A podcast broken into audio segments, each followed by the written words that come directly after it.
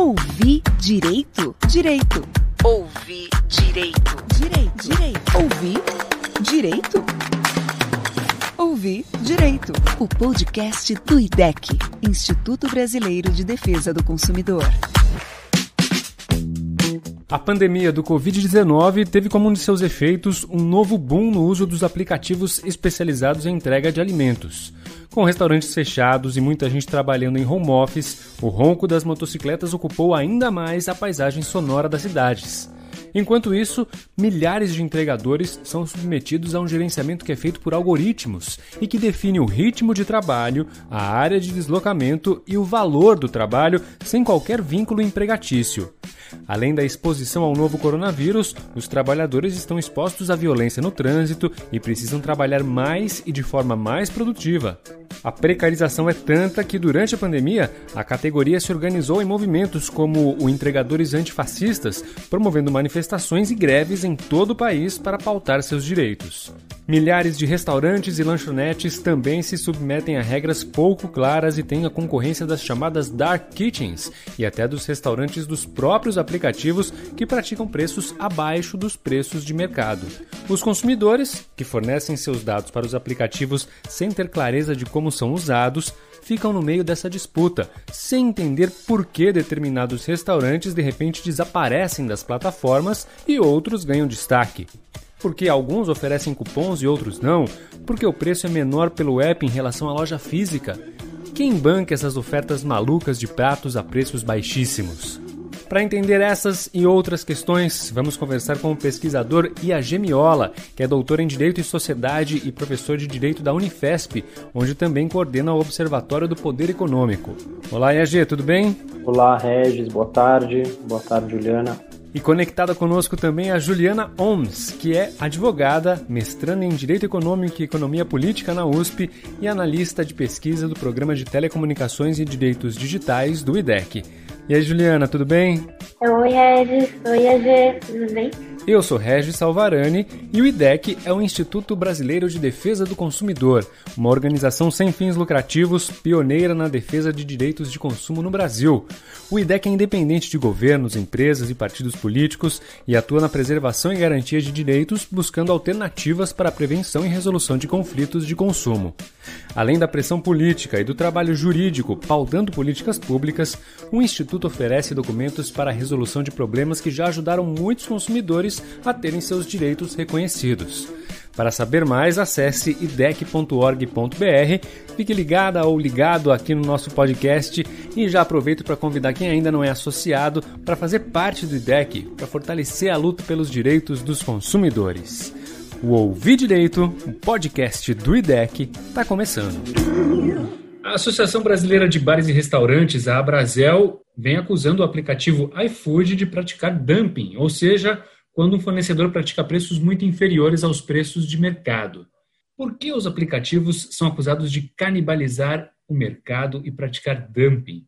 O que já foi uma oportunidade para os restaurantes pode estar se tornando agora uma ruína. O aplicativo pode estar destruindo o mercado? O que, que você acha, IAG?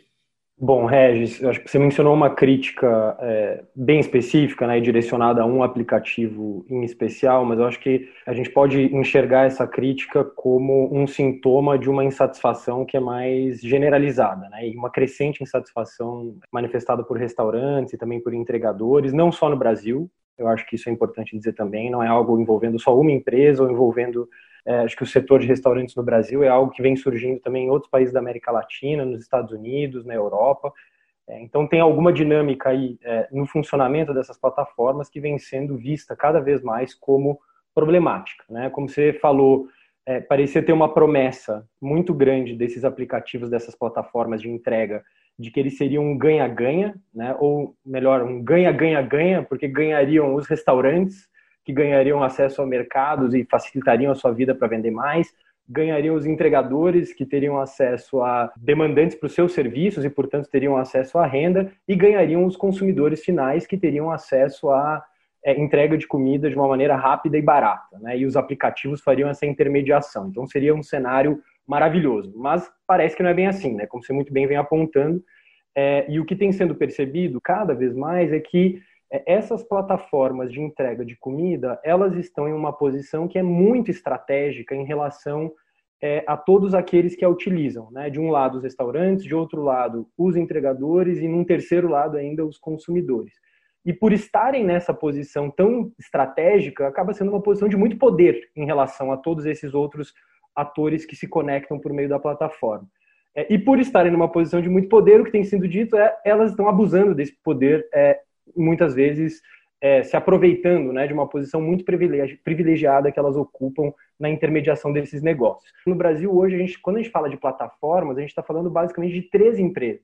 A RAP, que é uma colombiana, que tem mais ou menos 10% do mercado, a Uber Eats, que tem uns 20% desse mercado, e a iFood, aí sim, uma brasileira, que tem 70% do mercado de entrega, né, por meio de aplicativos, e que é considerado o nosso chamado de unicórnio brasileiro, né, na expressão do, do mercado financeiro, a empresa que alcançou o valor de mercado de um bilhão de dólares. Então é algo é, gigantesco e são pouquíssimas empresas que operam é, nesse mercado. Só três que a gente poderia chamar tranquilamente de um oligopólio. Né? Então é nesse contexto mais amplo que a crítica da Brasel surge. É, ela vem apontando, quando ela diz que o iFood especificamente está praticando dumping, é, e a palavra dumping assim, normalmente se usa mais para quando você vai dizer que no comércio internacional, né, entre países, é, uma prática comercial de se vender é, um produto a preço muito baixo, quando a Brasel está acusando a iFood de fazer isso, ela está apontando é, para a prática da iFood de, que, sobretudo para o serviço chamado Loop, né, que a iFood oferece refeições com um preço muito baixo, né, chega a menos de 10 reais, e refeições que a iFood produz com restaurantes que ela chama de parceiros e que entrega para o consumidor sem cobrança de taxa. E o que os restaurantes vêm dizendo é você não consegue competir com esse preço, né? Você não tem como é, rivalizar com uma refeição sendo ofertada a 10 reais sem taxa de entrega. É, nenhum restaurante conseguiria é, competir com isso. E o que começou a se perceber, e a acusação da Brasel vem um pouco nesse sentido, é esse valor que a iFood vem praticando e vendendo a preços baixíssimos, ele só é possível porque a iFood está se aproveitando dessa posição de muito poder e de muito privilégio que ela tem. Como é que ela faria isso? Que ela teria aí um certo né, um conflito de interesse, ela usaria dois chapéus, para dizer assim. Ela, ao mesmo tempo que é o espaço em que o mercado funciona, né, em que os restaurantes vão competir para tentar vender os seus produtos, a iFood estaria ao mesmo tempo usando um outro chapéu, que é o chapéu de quase que ser um outro ofertante, um outro restaurante, né? Ela não produz comida diretamente, mas ela meio que vira sócia de outros restaurantes fazendo parcerias. E quando ela faz isso, então ela está atuando é, ao mesmo tempo dos dois lados, né? Ela serviria tanto quanto espaço para restaurantes competirem, mas ao mesmo tempo sendo um restaurante. E esse conflito de interesse, ou nesse conflito de interesse, a iFood estaria privilegiando artificialmente os seus restaurantes, que são os seus parceiros. Por que, que ela faria isso? Porque com isso ela lucraria mais. Né? E aí tem outras acusações que se juntam a isso, que a gente poderia perceber que, na verdade, é um retrato mais amplo de acusações de problemas que estariam acontecendo nesse mercado, é que o que os restaurantes vêm dizendo é não é só o preço que é muito baixo a gente não consegue competir e a iFood estaria privilegiando os seus sócios, digamos assim. Tem relatos em que, que dizem que as plataformas elas também, de uma hora para outra, fariam que alguns restaurantes perdessem visibilidade na sua plataforma, desaparecessem, e com isso perdessem vendas. Tem relatos dizendo que, de uma hora para outra, o raio de entrega dos restaurantes também é diminuído arbitrariamente pela plataforma, sem justificativa. Tem relatos de falta de transparência sobre como é que as plataformas escolhem quais restaurantes vão se tornar parceiros. Enfim, esse, essa acusação de dumping, né, de que teria a iFood estaria praticando preços muito baixos, ela aponta, ela está apontando para o fato de que as plataformas, cada vez mais, para lucrarem, elas não vêm só intermediando esse serviço de comida, né? É, entre quem o consumidor e os restaurantes que ofertam. Elas estão operando de novas maneiras, que é estabelecer parcerias, privilegiar alguns restaurantes com quem tem parcerias, fazer promoções, é, dar visibilidade a alguns e não a outros, que na visão de vários restaurantes, eu repito, isso não é só a Brasel acusando a iFood, né? isso é um, é um fenômeno global, parece ter conflitos de interesses aí. É, acho que esses dois chapéus que, que você comentou que essas empresas, esses aplicativos utilizam, eles são usados muito estrategicamente, né? Então, quando os aplicativos estão usando uma narrativa de, de marketplace, elas usam essa narrativa para se posicionar enquanto simples intermediadores. Elas não são fornecedores de entrega, elas simplesmente intermediam as relações. E aí, nisso, o, os entregadores seriam, inclusive, parceiros que procuram os aplicativos para serem pra, contratados. Pra, eles, inclusive, contratam os, os, os aplicativos para realizar essa intermediação como se eles fossem, enfim, uma praça pública quase que na Idade Média, onde você ia lá, os feirantes se encontravam e realizavam trocas, uma coisa muito bonita. E isso é muito utilizado inclusive para fugir de regulação e de diversas responsabilidades que os restaurantes e que os fornecedores têm perante os consumidores. Então, a crítica muito feita é que essas, essas empresas, elas ficam com todos os benefícios dessas operações comerciais que só crescem e com a pandemia crescem muito, porque os restaurantes perderam a possibilidade de receber ou diminuiu muito de receber os seus clientes no presencialmente. Então elas ficam só com os benefícios, com o lucro dessa parte, dessa intermediação e operação econômica, mas elas não ficam com nenhuma das consequências. Então, elas não, não têm as consequências de regulações de, de Anvisa para ver se, se o restaurante cobre todas as obrigações sanitárias, é, as obrigações trabalhistas perante os entregadores, ou qualquer dano, qualquer defeito que tenha ocorrido na entrega. Então, acho que essa é uma das críticas, e ela se aproveita desse chapéu, mas ao mesmo tempo ela também atua nesse outro chapéu. Ela também tem seus interesses e para perseguir esses interesses de lucro, muitas vezes ela vai realizar parcerias, como o Ia já comentou, com os restaurantes. E aí, nesse sentido, ela pode privilegiar, muitas vezes, esses restaurantes, privilegiar no sentido de visualização. A visualização né, nesse mercado é extremamente relevante, porque você tem uma quantidade gigantesca, não é que você está na sua rua e você tem uma quantidade finita de restaurantes. Você tem uma quantidade, a impressão que dá é que é uma quantidade infinita de restaurantes. Então, a visualização quando isso vai aparecer na interface da plataforma, é essencial. E aí a plataforma tem to todo esse controle na mão de quem aparece primeiro, de quem vai receber determinada entrega ou não, quanto que vai custar, é, quem vai aparecer na promoção de 2 por 1 um, quem vai aparecer na promoção de frete, todo o design da, da plataforma, dá privilégio para o frete grátis, por exemplo, só de ter uma aba que chama frete grátis, já faz total diferença para o restaurante. O restaurante pode pensar que se ele não, não colocar aquelas promoções, ele não vai aparecer ele não vai realizar vendas. Isso no meio da pandemia é extremamente cruel, porque se você não topa reduzir o seu custo a nível quase de lucro zero, você não vai aparecer e você não vai realizar vendas. Então é nesse sentido que a Brasel fala de que eles estão canibalizando o mercado. Ouvir Direito, o podcast do IDEC. O Ouvir Direito conversou com um dono de restaurante para saber como é a relação dele com os aplicativos de entrega. Vamos ouvir. Meu nome é Chá, eu sou dono de um restaurante aqui da região de Pinheiros. Desde 2018 trabalhamos com delivery e eu trabalho com os aplicativos iFood, Rappi, Uber Eats e recentemente iniciamos a nossa operação de delivery próprio. Hoje a questão principal é que eu não tenho o controle da disponibilidade do meu restaurante dentro do aplicativo, ou seja, essa ideia de um livre mercado, essa ideia, essa ideia de uma livre competitividade, ela não é verdade. Por dois fatores.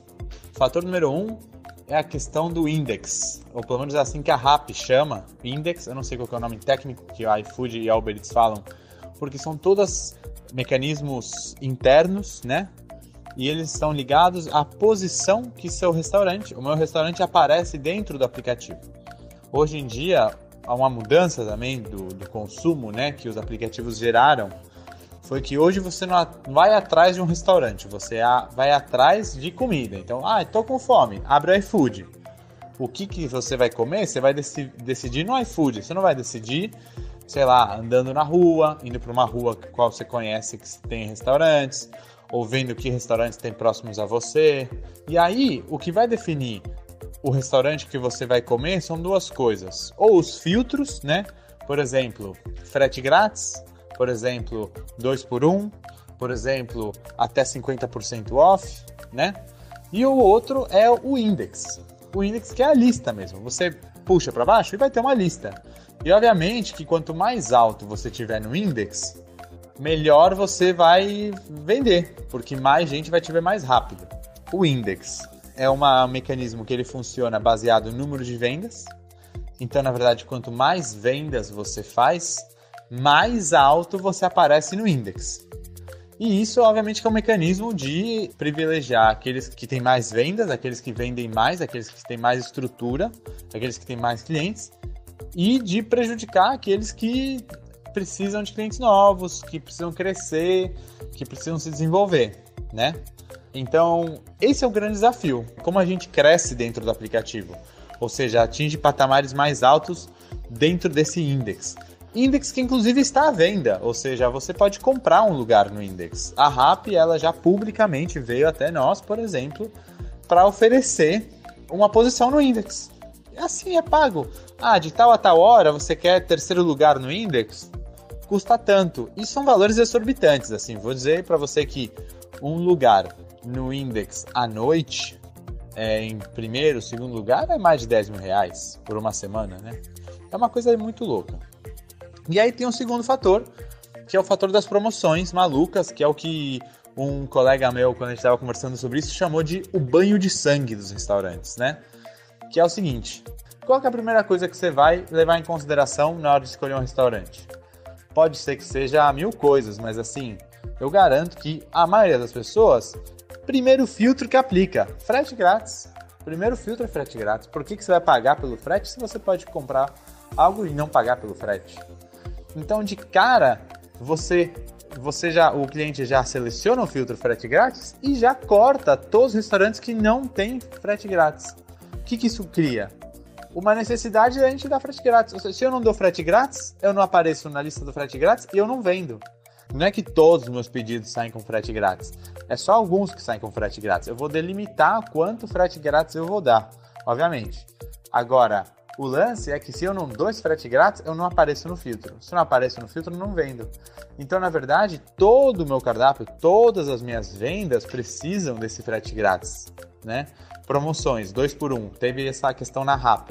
Na RAP a gente, era um, um, lugar que a gente vendia muito porque a gente tinha uma promoção 2 por 1 um. Cortei o 2 por 1 um, porque eu estava trabalhando a quase sem lucro. Quando a gente cortou, minhas vendas não caíram só o que vendia 2 por 1 um. Caiu geral. Cai tudo. Porque o 2 por 1 um me coloca num filtro de 2 por 1 um. Agora, de novo, quem se beneficia? Quem que é o restaurante que consegue trabalhar nesse formato? McDonald's, Burger King, grandes franquias, grandes restaurantes, né? O sistema de organização de, do iFood, da Rappi, da Uber Eats, eles são completamente excludentes para aqueles que estão começando, para aqueles que são pequenos, para aqueles que precisam ganhar em cada pedido. Eles te incentivam a um método é, de escala, mas que, de novo, é uma escala que você constrói de forma artificial, né? Não é orgânico, não é, um, não é por qualidade esses grandes restaurantes, inclusive, também estão relacionados a toda uma questão de fast food. E aí dá até, daria até para entrar numa questão de debate de segurança alimentar, do qual tipo de alimentação esses restaurantes estão privilegiando. Porque quem consegue responder a um nível rápido de demanda, muitas vezes é um restaurante fast food, né? Os aplicativos dizem que é um, os, os restaurantes aparecem segundo a lógica de uma inteligência artificial. Mas não só os restaurantes, como os consumidores deveriam conhecer minimamente essa lógica, né, para se proteger, para ter uma opção melhor, né? Com certeza, Regis. Tem um nó aí que eu acho que não é um nó só das plataformas de entrega de comida, né? Em toda, todas as empresas do chamado capitalismo de plataforma ou em vários setores, pode ser no transporte de passageiro, no aluguel de apartamentos, a tal inteligência artificial, o algoritmo aí que faria essas, essas definições, ela é o segredo do negócio, né? Ela que tem o valor e que torna essas empresas é, tão lucrativas hoje em dia. Então, é, tem muita opacidade em relação a como é que funcionam esses algoritmos, que seriam o segredo do negócio, essa inteligência artificial, porque, bom, tem é, razões comerciais levantadas o tempo inteiro para dizer que isso precisa ser protegido e você não conseguiria oferecer total transparência à maneira de funcionamento disso, né? Então, talvez o problema seja que a gente tem um excesso de opacidade, né? Não é, é demandar que o segredo do negócio seja revelado, mas tem um excesso de opacidade e tem uma percepção de que eles não funcionam de uma maneira talvez tão inteligente. Ou como deveriam, ou como prometem. Uma maneira seria você, acho que, de lidar com isso, seria dar maior transparência para como é que opera essa tal inteligência artificial. E aqui eu acho que o papel das instituições regulatórias, se não é algo que pode ser é, mostrado ao público, é para isso que existem as instituições que são responsáveis por regular né, essas empresas. E aqui eu acho que teria um papel fundamental, sendo essas plataformas, como a Juliana bem disse, ela se propõe a ser uma espécie de mercado, né, uma infraestrutura em que outras empresas concorrem, elas precisam garantir que as condições de concorrência dentro delas são equânimes para todo mundo que vai entrar lá. Então, tem um órgão no Brasil responsável por garantir condições de livre concorrência, que é o Conselho Administrativo de Defesa Econômica, o CAD, que seria um órgão que tem todas as condições e o dever, na verdade, de acordo com a nossa legislação, de olhar, por exemplo, para como está funcionando a inteligência artificial dentro desses aplicativos. Será que, de fato, eles estão operando né, de uma maneira neutra? Então, essa seria uma maneira. E uma outra maneira de se lidar com o problema dessa inteligência artificial, que vem sendo muito discutida, é, principalmente nos Estados Unidos, no caso da Amazon, né? que a Amazon funciona de uma forma muito parecida. Ela é um espaço em que as pessoas e empresas vendem, só que ao mesmo tempo a Amazon ela também tem seus produtos, em que ela oferta dentro do seu espaço de comercialização. E o que muita gente vem dizendo nos Estados Unidos é uma maneira de você solucionar esse problema né, de, da transparência dos algoritmos e da inteligência artificial é você resolver conflito de interesses. Ou seja, proibir que as pessoas usem dois chapéus. Né? Então, assim, se você quer operar como um mercado e esse é o seu produto, você não vai, ao mesmo tempo, vender produtos nesse mercado, porque isso coloca para você um conflito de interesses imenso e para o seu algoritmo também. Então, tem alternativas aqui, mas certamente a alternativa é, que está mais concreta no horizonte é a atuação das instituições regulatórias, sobretudo o CAD, para entender como é que essa inteligência artificial está operando, se ela é neutra e se ela de fato é inteligente. Ou inteligente para quem, né? IDEC, Instituto Brasileiro de Defesa do Consumidor. Mas vamos falar um pouquinho dos dados dos consumidores, né? Quando a gente se cadastra nessas plataformas, né? A gente coloca lá todos os nossos dados e eles sabem tudo que a gente pede, que horas que a gente pede, como a gente pede. Existe alguma clareza sobre como essas plataformas utilizam os dados dos consumidores? E a gente está gravando esse podcast hoje é dia 22 de setembro. A Lei Geral de Proteção de Dados, né, a famosa LGPD, acaba de entrar em vigor, né? Como é que a Lei Geral de Proteção de Dados pode afetar esse mercado? É, não tem muita clareza sobre como os dados dos consumidores são utilizados ainda. E o fato de todas essas relações serem digitalizadas faz com que a quantidade de dados que é coletada e processada potencialmente é gigantesca. Então, a gente não percebe mesmo quando a gente está fazendo uma conta, não para para pensar no que, que a gente está transmitindo de informação para aquilo, né? Mas são informações muito valiosas, tanto para esses aplicativos quanto para parceiros, que podem revelar, enfim, hábitos alimentares, é, desde que tipo de comida você come, a que horas você come, a que dia do mês, as mudanças que isso aconteceu, por exemplo, mudanças de comportamento alimentares na pandemia, ou até informações mais sensíveis, inferências que podem ser, ser feitas a partir, por exemplo, se você nunca pede carne, que você é vegetariano, e inclusive alguém pode fazer uma inferência de um posicionamento político a partir disso. Ou que você não come carne de vaca, pode fazer uma referência de, da sua religião. Então, esses aplicativos, eles, de novo, apesar deles se eximirem da maioria das responsabilidades, eles apresentam inclusive mais riscos do que o modo como a prestação de serviço acontecia anteriormente, porque eles coletam e processam uma quantidade de dados pessoais gigantescas. E todo tratamento de dados pessoais envolve risco, justamente por, enfim, serem informações sensíveis, como acabei de, de mencionar. Um tempo atrás, a RAP até saiu numa reportagem do Estadão, se eu não me engano, de como ela estava querendo investir no mercado de dados e usar esses dados para expandir seu negócio e que muitas empresas têm interesse. Então, imagina o que é, por exemplo, passar todas as informações dos hábitos alimentares da população brasileira para uma empresa multinacional. Assim. É, que controle a gente pode exercer sobre isso, assim, e que tipo de consequências pode ter. Então, é algo que a gente tem que estar atento. O que muitas vezes essas empresas afirmam é que elas realizam a anonimização desses dados. Então, elas não sabem que a Juliana gosta de comer sushi e hambúrguer. Mas elas sabem que é, mulheres aos 25 ou 30 anos de idade pedem toda sexta-feira um hambúrguer e sábado pizza, algo assim.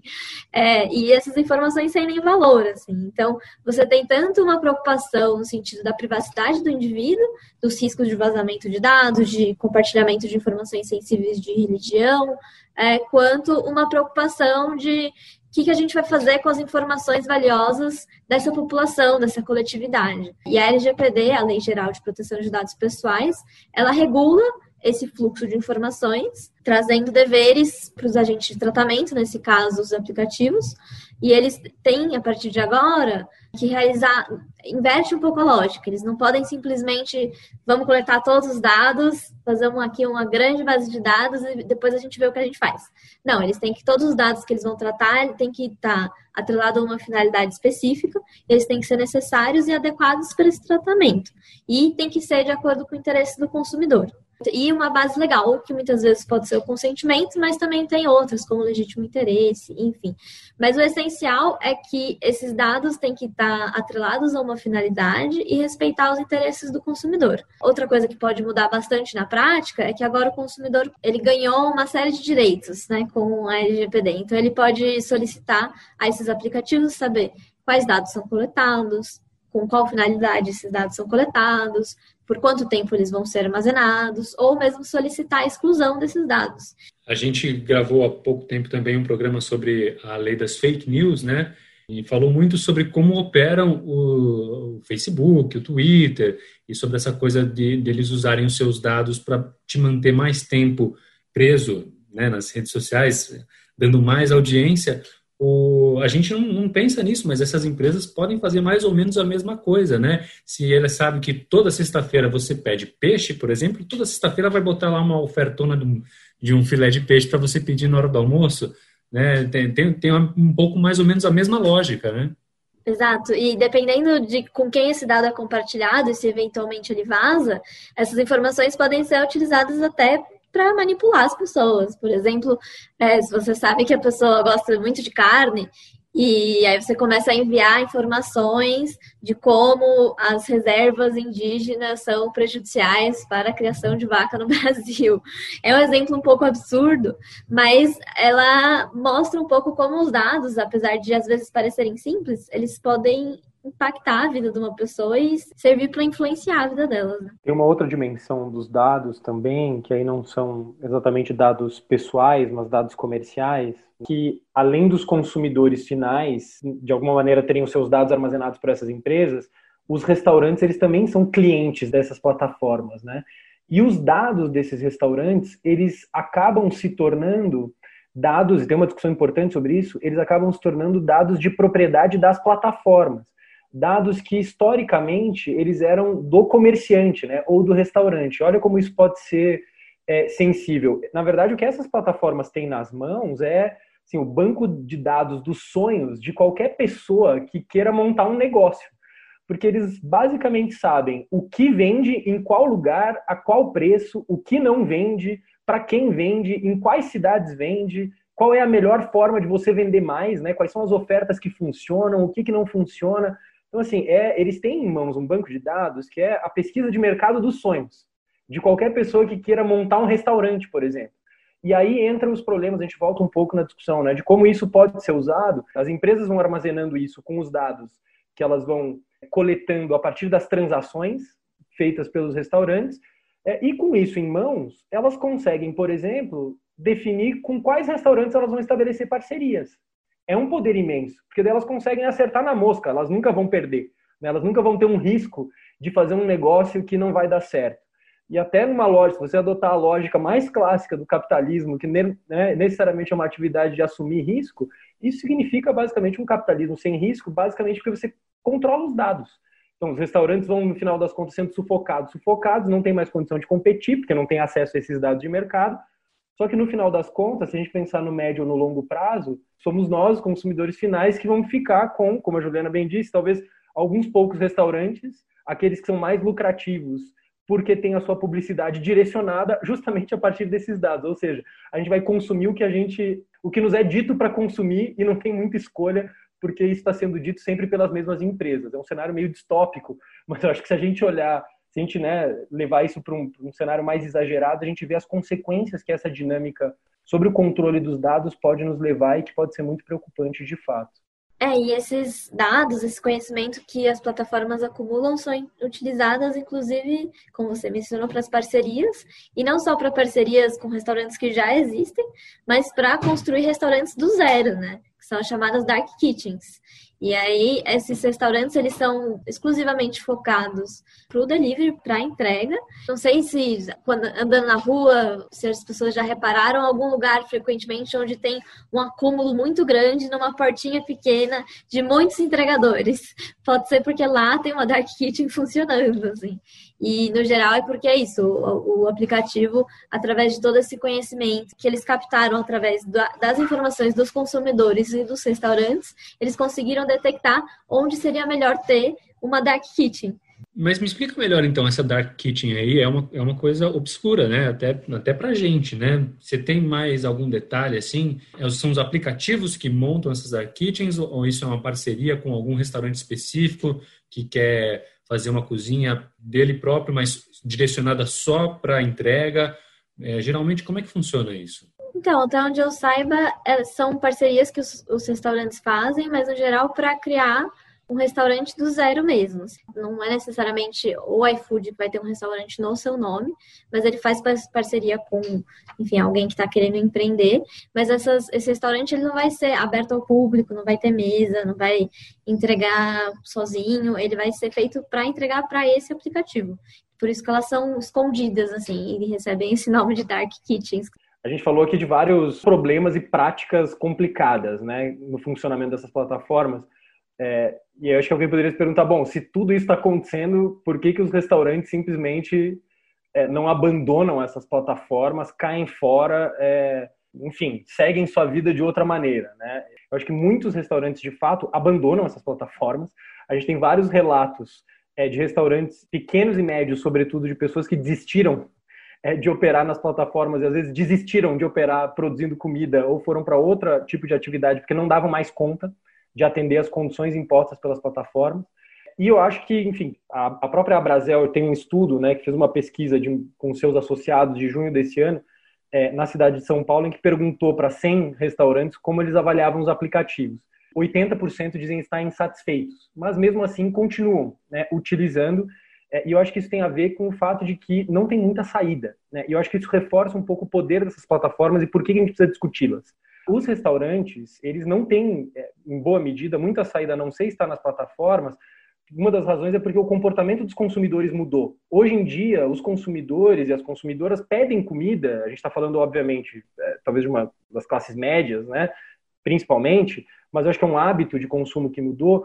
É, o, a entrega hoje ela acontece via de regra pelos aplicativos ou por, por meio dessas plataformas, né? Então é, tem uma, uma pesquisa é, recente da Food Consulting apontando que entre 2017 e 2018 as entregas por aplicativo cresceram 80%. Então é um mercado, é, um, é uma migração mesmo do comportamento do consumidor. O que significa que, basicamente, para um restaurante, se eu escolher não estar tá na plataforma, eu estou escolhendo não ter cliente e, portanto, eu estou tomando uma decisão suicida, né, comercial. Então, não tem escolha. E o fato de não ter escolha, eu acho que é uma das razões que faz com que esses restaurantes não tenham poder de barganha e simplesmente tenham que aceitar várias dessas condições para estar na plataforma, né? Condições, por exemplo, sobre o preço das entregas, das taxas de entrega, que acabam tendo que absorver, ou as condições, como a Juliana tinha é, mencionado, de entregar uma quantidade absurda de pedidos, ou ter que aceitar uma quantidade absurda de pedidos, às vezes comprometendo a qualidade do seu produto ou do seu serviço, que não dariam conta é, numa outra situação. E a gente tem dados aqui mostrando que é, só entre janeiro e maio desse ano, de 2020, então pega o período de, é, de pandemia, as vendas por delivery cresceram quase 100%, ou seja, dobraram em comparação ao mesmo período do ano passado. É, a própria iFood anunciou que teve um aumento de quase 13% no número de restaurantes que aderiram à plataforma. Passaram de 140 mil para 160 mil em abril. Então, veja, isso é necessidade. Só que ao mesmo tempo, olha que curioso, a plataforma, essa mesma plataforma que teve um aumento impressionante de restaurantes aderindo a ela porque precisam para sobreviver, é, logo em maio a iFood anunciou que estava aumentando a sua taxa de entrega. Então, teve um aumento da sua taxa de entrega justamente no momento em que os restaurantes mais precisavam usar as plataformas, os consumidores mais precisavam da plataforma. A gente poderia dizer, bom, esse aumento da taxa de entrega vai ser repassado aos consumidores. Só que alguns restaurantes vêm dizendo, olha, se eu não absorvo isso na minha conta aqui no restaurante, eu não consigo vender e eu quebro. Então veja como você tem uma dinâmica aqui que é a necessidade de usar essas plataformas. Essas plataformas se tornaram tão essenciais pelo hábito de consumo e agora ainda mais pela pandemia que praticamente os restaurantes não têm escolha e os consumidores não têm escolha, num certo sentido, a não ser passar por aí para acessar esse serviço. Acho que isso é importante porque mostra é, como elas têm uma simetria de poder e a simetria de poder normalmente significa a capacidade de algum agente econômico de impor as suas condições sobre os outros. E os restaurantes ficam praticamente sem escolha, os consumidores, de certa forma, também. Um outro pessoal que praticamente fica sem escolha são os entregadores, né? E por isso, milhares de entregadores fizeram paralisações de suas atividades no mês de julho. Entre as reivindicações estavam o aumento das taxas mínimas e por quilômetro, o fim dos bloqueios indevidos e a demanda de auxílios ou licenças de saúde e acidente. Como esse modelo de negócio afeta a relação trabalhista entre aplicativos e entregadores? Como as informações pessoais dos entregadores são usadas pelas plataformas?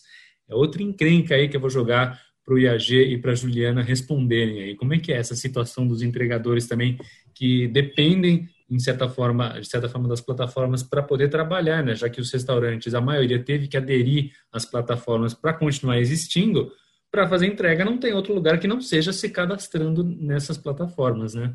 Bom, uma das grandes vantagens competitivas que os aplicativos têm, é, muito em comparação também aos restaurantes que eventualmente decidem é, tentar vender suas comidas fora dos aplicativos, é justamente o modo como eles remuneram os seus trabalhadores porque a remuneração desses entregadores ela não envolve uma série de direitos trabalhistas é, que, no geral, o, o, motoboy de uma frota privada ou de uma empresa mesmo terceirizada tem que arcar.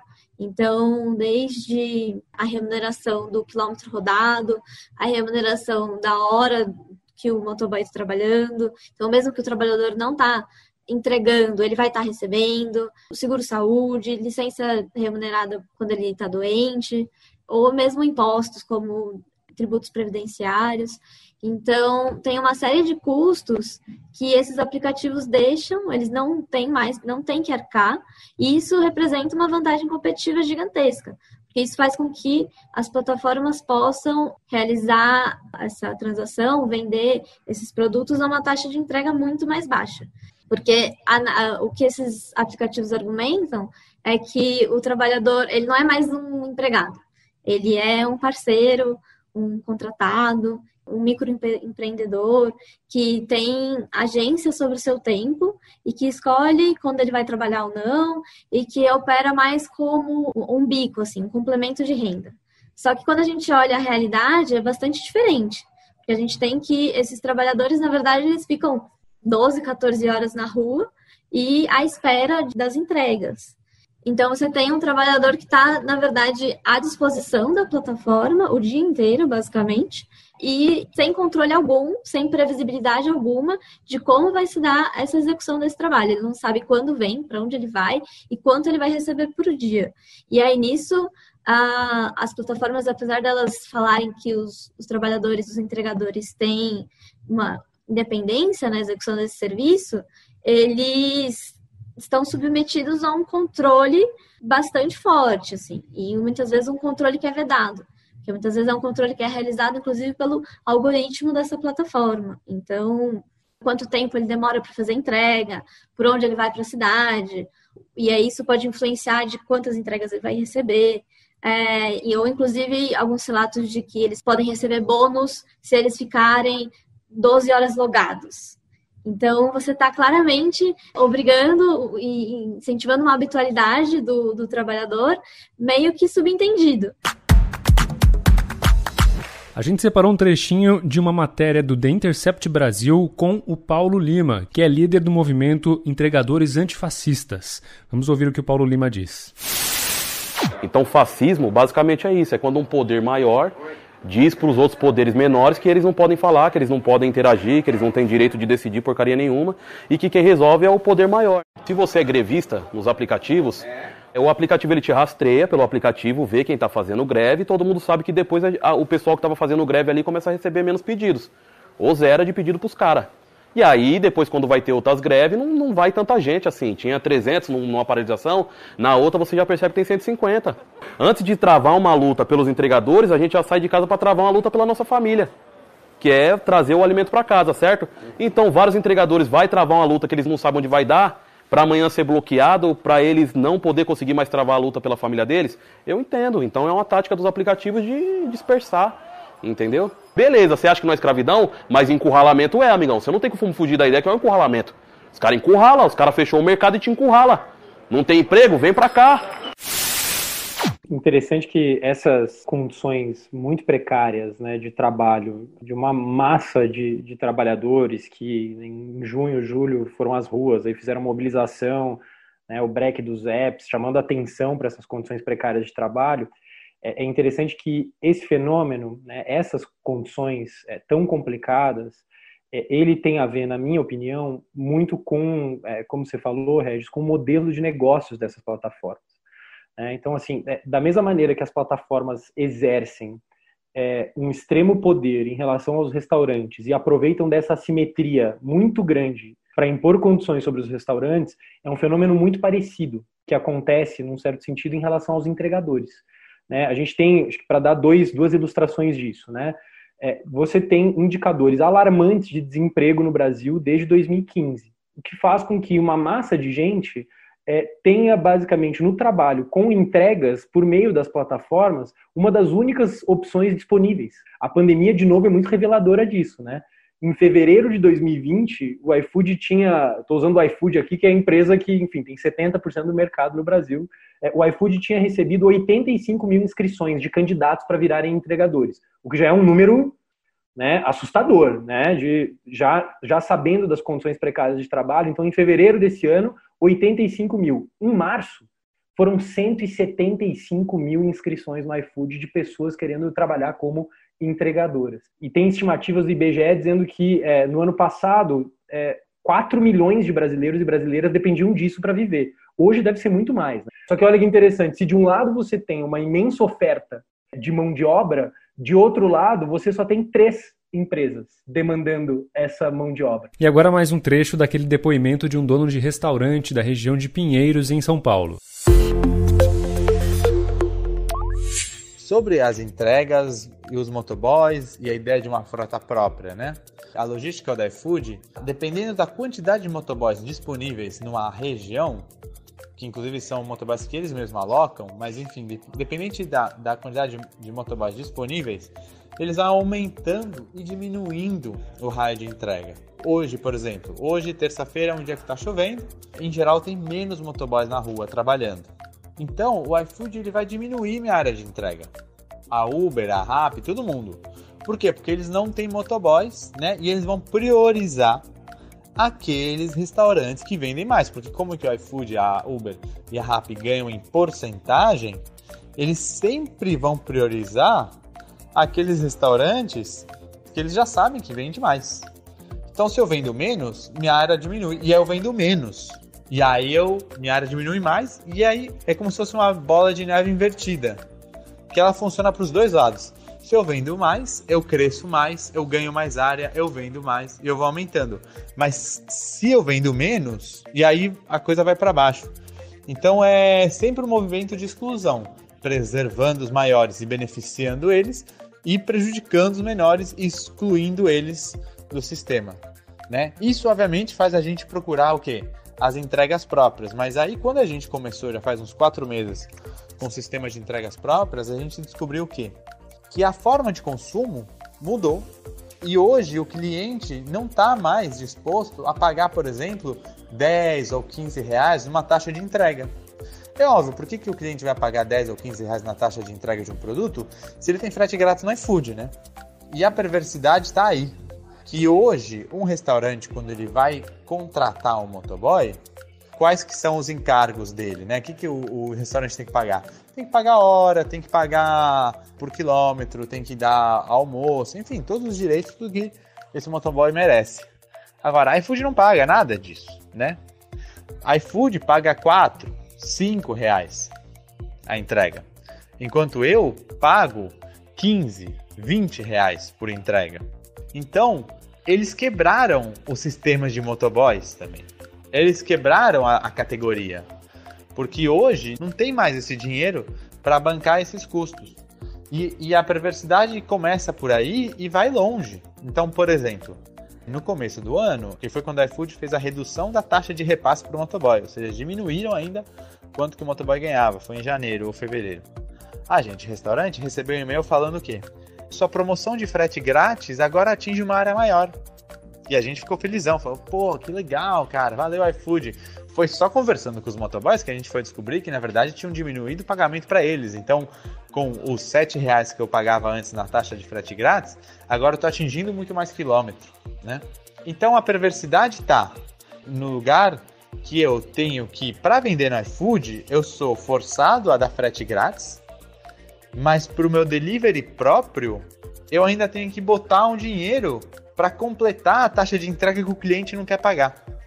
Ou seja, eles quebraram completamente a categoria. Eles destruíram porque o restaurante não consegue mais pagar. Ainda mais agora, nesse momento, pandemia, delivery, acabou a possibilidade, né? E nem com trabalho em escala. Eu tenho colegas que trabalham com escala. Sei lá, tem um colega que ele tinha 25 motoboys contratados, ele demitiu todos e terceirizou a frota inteira. Então, eu acho que a questão é, é por aí, sabe? É pensar em uma decisão enquanto sociedade de como vai lidar com uma situação na qual tem um monte de gente na rua entregando, né?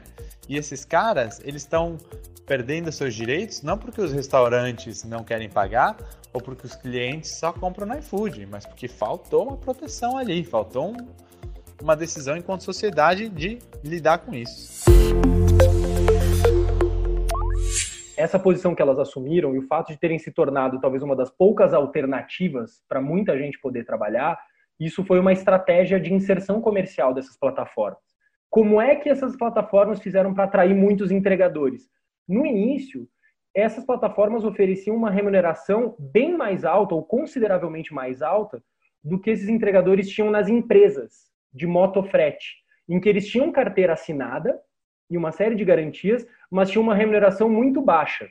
Consequência, e aí tem dados que o Renan Calil usa do Sindicato de Motofrete de São Paulo, que mostram que em 2018 a gente tinha 40 mil motofretistas com, com carteira assinada na cidade de São Paulo e mais ou menos 2 mil empresas de motofrete.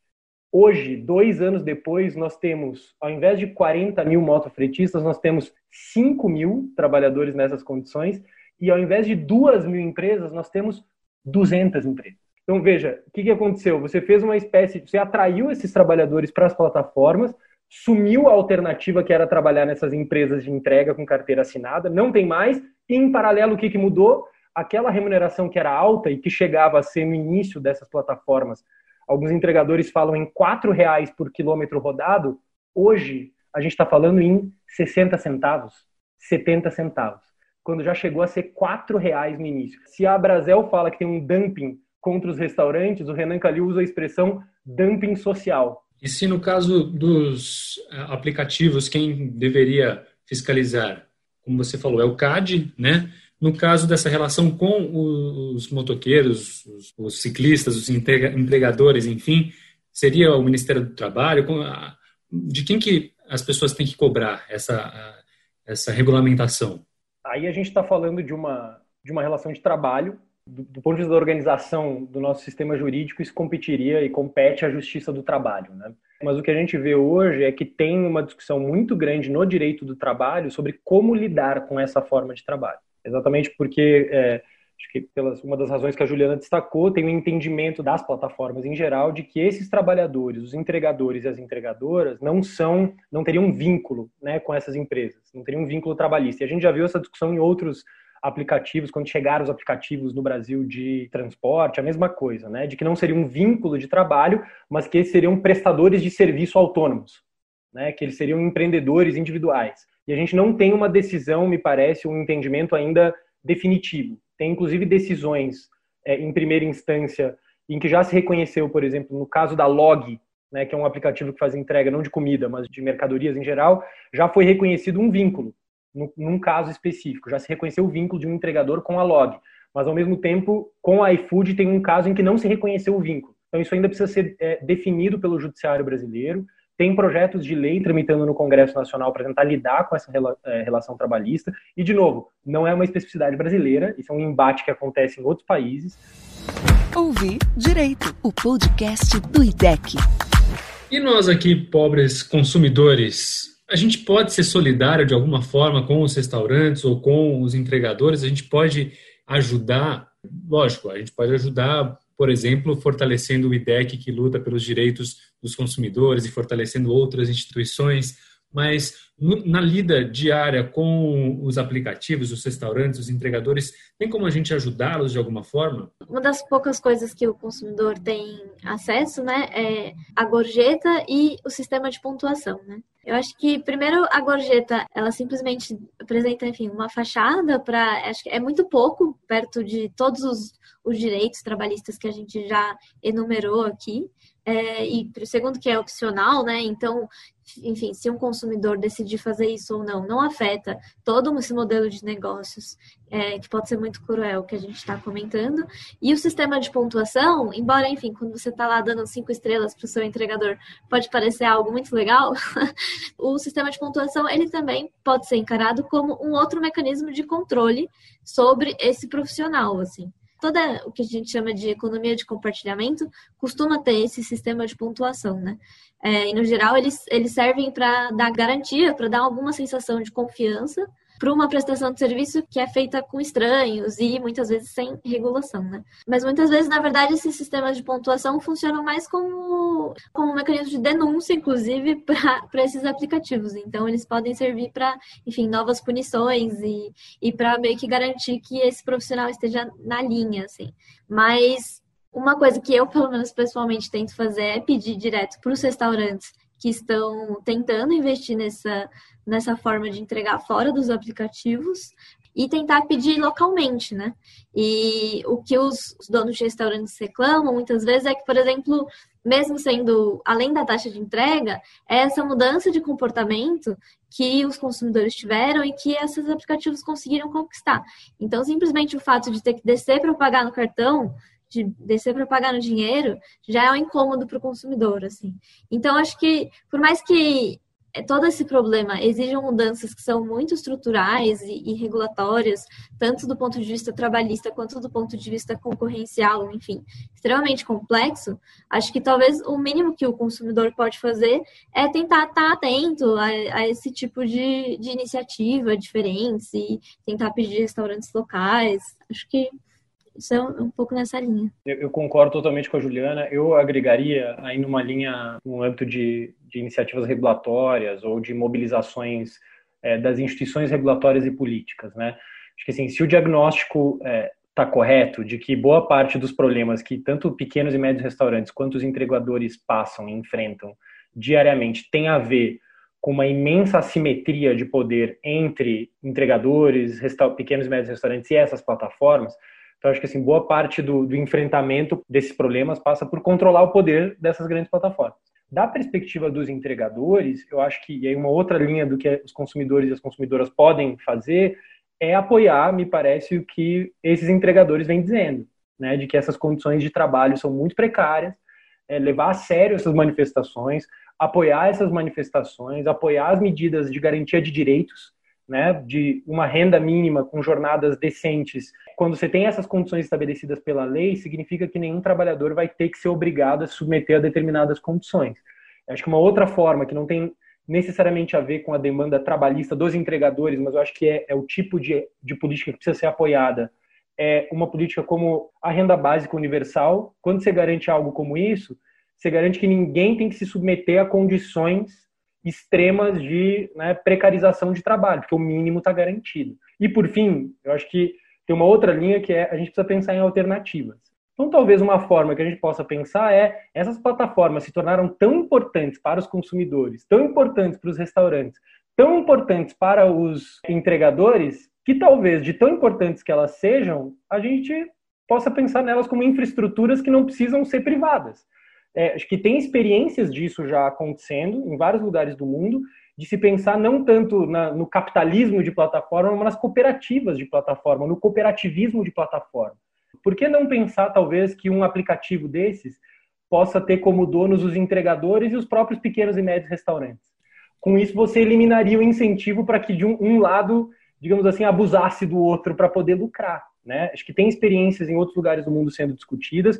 No Brasil, alguns entregadores vêm discutindo já essa possibilidade. Alternativas estão aí para a gente pensar. Então, talvez demandar do poder público, temos eleições municipais esse ano, essa é uma política que poderia ser uma política pública municipal de renda e trabalho, inclusive de promoção do setor é, de restaurantes no município. No final, é, todos nós aqui somos é, queremos uma economia saudável, uma sociedade que esteja é, desfrutando é, de um bem-estar que hoje tá, me parece está muito longe desse modelo ofertado por essas plataformas. Bom, a gente já está chegando no final desse Ouvir Direito, falamos sobre muitas questões envolvendo esses lados todos aí dos aplicativos, dos consumidores, dos entregadores, dos restaurantes. Espero que tenha sido explicativo, elucidativo aí para você que ouviu. E quero pedir para a Juliana aproveitar e recomendar todos aqueles conteúdos incríveis do site do IDEC, não é isso, Ju? É isso mesmo. Deu para perceber que nesse debate a gente falou muito de dados pessoais e como eles são muito relevantes para todo esse negócio dos aplicativos.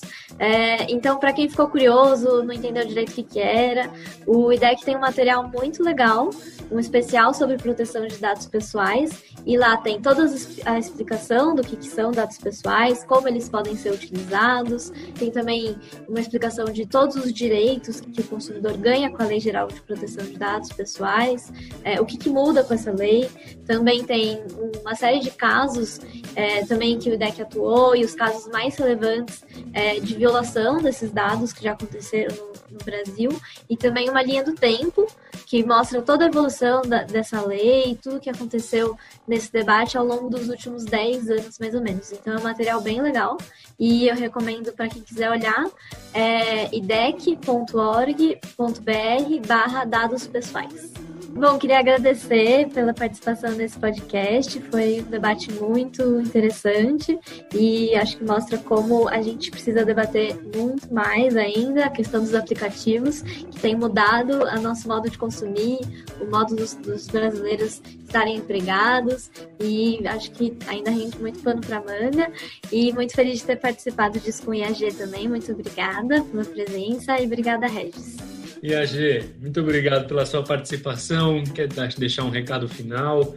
Tem uma notícia que você quer comentar também, né? Fiquei sabendo. Obrigado, Regis. Obrigado, Juliana. É um prazer enorme estar com vocês aqui. É, valeu pela oportunidade, pelo convite. A notícia é, depois de muito tempo, esperando esse, a possibilidade desse anúncio, a gente, na Universidade Federal de São Paulo, Unifesp, teve recentemente final e oficialmente autorizado o nosso curso de graduação em Direito. Então, é, vai ser o primeiro curso é, de Direito de uma instituição é, federal no estado de São Paulo e depois de quase 200 anos, é, a primeira graduação pública e gratuita em Direito é, na região metropolitana de São Paulo, que vai ser implementada, então atendendo a uma demanda social grande, né, por é, mais vagas para cursos de Direito é, em instituições públicas e um curso de Direito que nasce comprometido é, com o interesse público né, e para discutir e formar alunos e alunas capazes de lidar com essas questões mais relevantes da nossa sociedade, da nossa economia contemporânea, como